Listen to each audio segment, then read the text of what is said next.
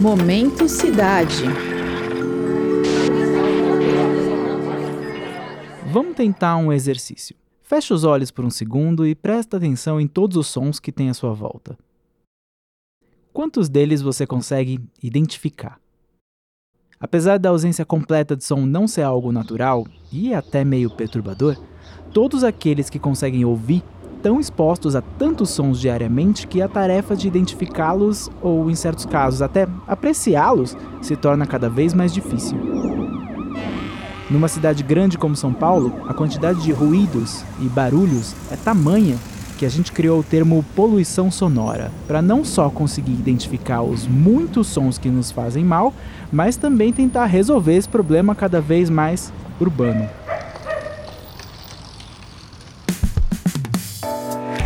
Eu sou o Denis Pacheco e o Momento Cidade de hoje faz a pergunta: Como podemos reduzir a poluição sonora em São Paulo?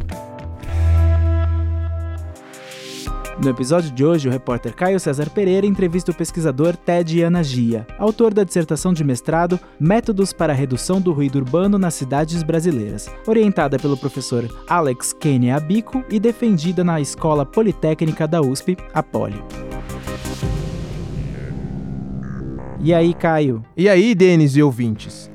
Apesar de invisível, a poluição sonora representa um risco cada vez mais presente. A Organização Mundial da Saúde classifica que o limite saudável para o ouvido humano são sons de até 50 decibéis. Hoje, o volume médio de sons nas grandes cidades no nosso dia a dia ultrapassa os 90, muito acima da máxima recomendada.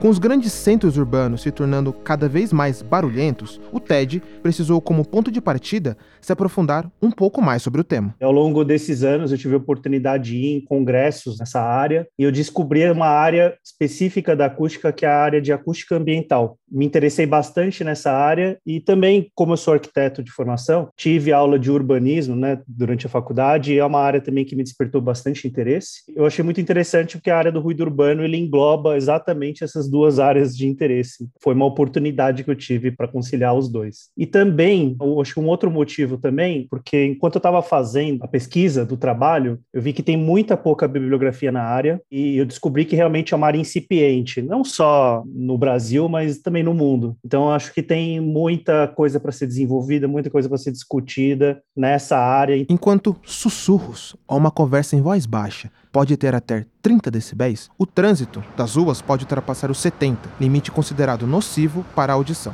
A partir de 120 decibéis, o som de um jato decolando é quando o barulho passa a ser considerado doloroso. A poluição sonora é um dos principais problemas de saúde pública atuais, e o crescimento desenfreado das grandes metrópoles urbanas tornou as cidades lugares extremamente barulhentos para poder embasar e até justificar né, o meu trabalho, eu fiz uma pequena pesquisa também para entender como é o ruído urbano aqui no Brasil e como pode ser, como vai ser daqui para frente. E eu cheguei a alguns uh, dados interessantes. A ONU divulgou uns dados em 2019 que em 2018, 55% da população mundial vivia nas cidades. E a previsão da ONU para 2050 é 70%. Então é um aumento muito considerável. É claro que agora também com pandemia pode ser que isso altere um pouco, mude um pouco, mas a expectativa ainda é de aumento. Talvez não em 70%, mas ainda um aumento das pessoas vivendo em grandes metrópoles. Claro, essa mudança, né, esse aumento de pessoas vivendo no meio urbano, é, ele aumenta a demanda por bens e serviços ligados a ruído. Né? O grande problema da poluição sonora é que, apesar dela ser,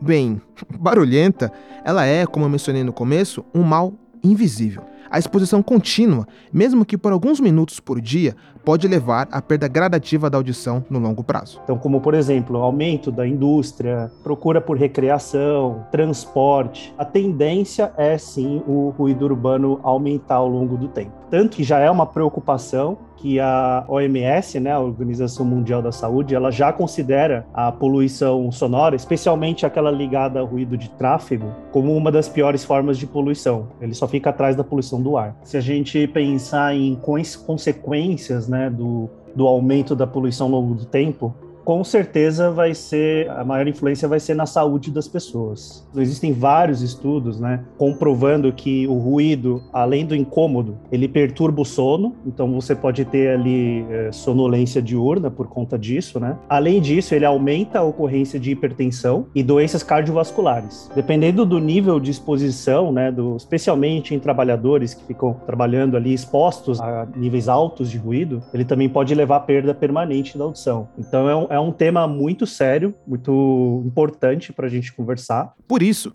as formas de se combater esse tipo de poluição têm se tornado mais do que necessárias. Assim, em sua dissertação, o TED começou a levantar quais os melhores métodos aplicáveis no nosso dia a dia. Ele decidiu separar os métodos de redução em cinco grupos diferentes: pela fonte do som, pelo caminho que o som faz, pelo receptor do som, por estratégias de ocupação do solo e por métodos de educação e comunicação. São mais de 50 métodos que eu levantei na minha pesquisa, detalhei, caracterizei cada uma delas. Então, assim, hoje aqui na nossa conversa, eu vou citar algumas das mais interessantes, as mais utilizadas, né? Quando a gente fala em método de redução pela fonte, pela fonte são aqueles que são modificados, né? A fonte de ruídos, que no caso pode ser uma rua, uma linha de trem. E aí, nesse grupo, nesse grande grupo, a gente tem, por exemplo, asfaltos acústicos, asfaltos que têm uma capacidade de absorver né, o impacto e diminuir um pouco, consequentemente, diminuir o ruído. Pneus acústicos também já existem. Os próprios veículos elétricos, que é uma tendência, né, também tem uma redução significativa de ruídos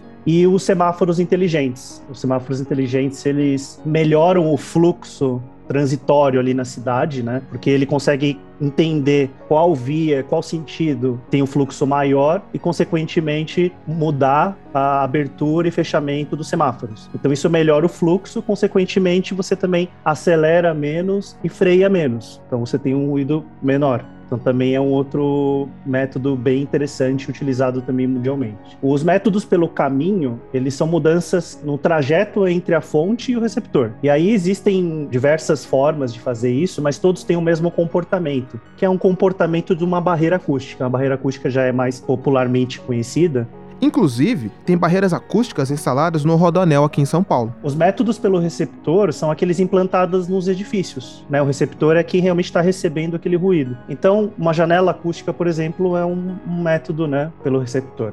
Já as estratégias de uso e ocupação do solo têm objetivos em comum que são, basicamente, os de afastar áreas de maior ruído de áreas de maior sensibilidade. Então, uma zona industrial, por exemplo, deve ficar afastada de uma zona residencial. E os métodos de educação, basicamente, eles também têm a finalidade de educar, especialmente os poluentes. Então, existe até uma campanha bem interessante: educar o motorista a acelerar menos o carro. Muita aceleração do carro aumenta potencialmente o, o, o ruído né, emitido. E além disso, também é interessante nessas campanhas que você também pode dar outros benefícios também para tentar convencer, né? Então, o gasto com gasolina, que atualmente está bem elevado, né? Também você pode diminuir se você acelerar menos. Então, esse é um tipo de campanha educativa para tentar diminuir a emissão do ruído. A correria da vida nessa cidade grande nos faz muitas vezes não perceber ou até mesmo ignorar. Mas São Paulo é extremamente barulhenta. Sendo uma das 10 maiores cidades do mundo, com uma população de mais de 12 milhões de habitantes em sua região central e mais de 22 na região metropolitana, a agitada selva de pedra paulistana, muitas vezes, exige um pouco mais de calma. Mas quando o assunto envolve resolver a poluição sonora da capital, a boa notícia é que muitos desses métodos pesquisados pelo TED podem ser aplicados por aqui e já levantando todos os métodos. Eu acho que assim, todos os métodos no geral eles podem ser aplicados aqui para São Paulo sem problema nenhum. Mas assim, é preciso ter cuidado, porque São Paulo é uma cidade muito grande, né? E aí você tem ali bairros com características arquitetônicas e urbanísticas próprias. Então, assim, acho que é importante uma investigação minuciosa, bairro a bairro, para você entender quais são as melhores formas de você atenuar ou diminuir aquele ruído. Né? A melhor opção, com certeza, é você conseguir aplicar os métodos de forma conjunta. Então, isso foi muito feito na Europa. Então, se você tiver a oportunidade de você combinar ali um asfalto acústico com uma barreira, você vai ter um resultado melhor ainda. Então, acho que essa seria uma opção muito viável de você ter soluções combinadas, né? O Momento Cidade é um podcast sobre a cidade de São Paulo, seus problemas, seus avanços e seu futuro. A composição musical é do André Leite e a edição de som é da Angélica Peixoto com supervisão do Guilherme Fiorentini. A narração e reportagem são do Caio César Pereira, com produção minha, Denis Pacheco. O Momento Cidade é uma produção do Jornal da USP. Você pode nos encontrar na Rádio USP e na internet. Momento Cidade.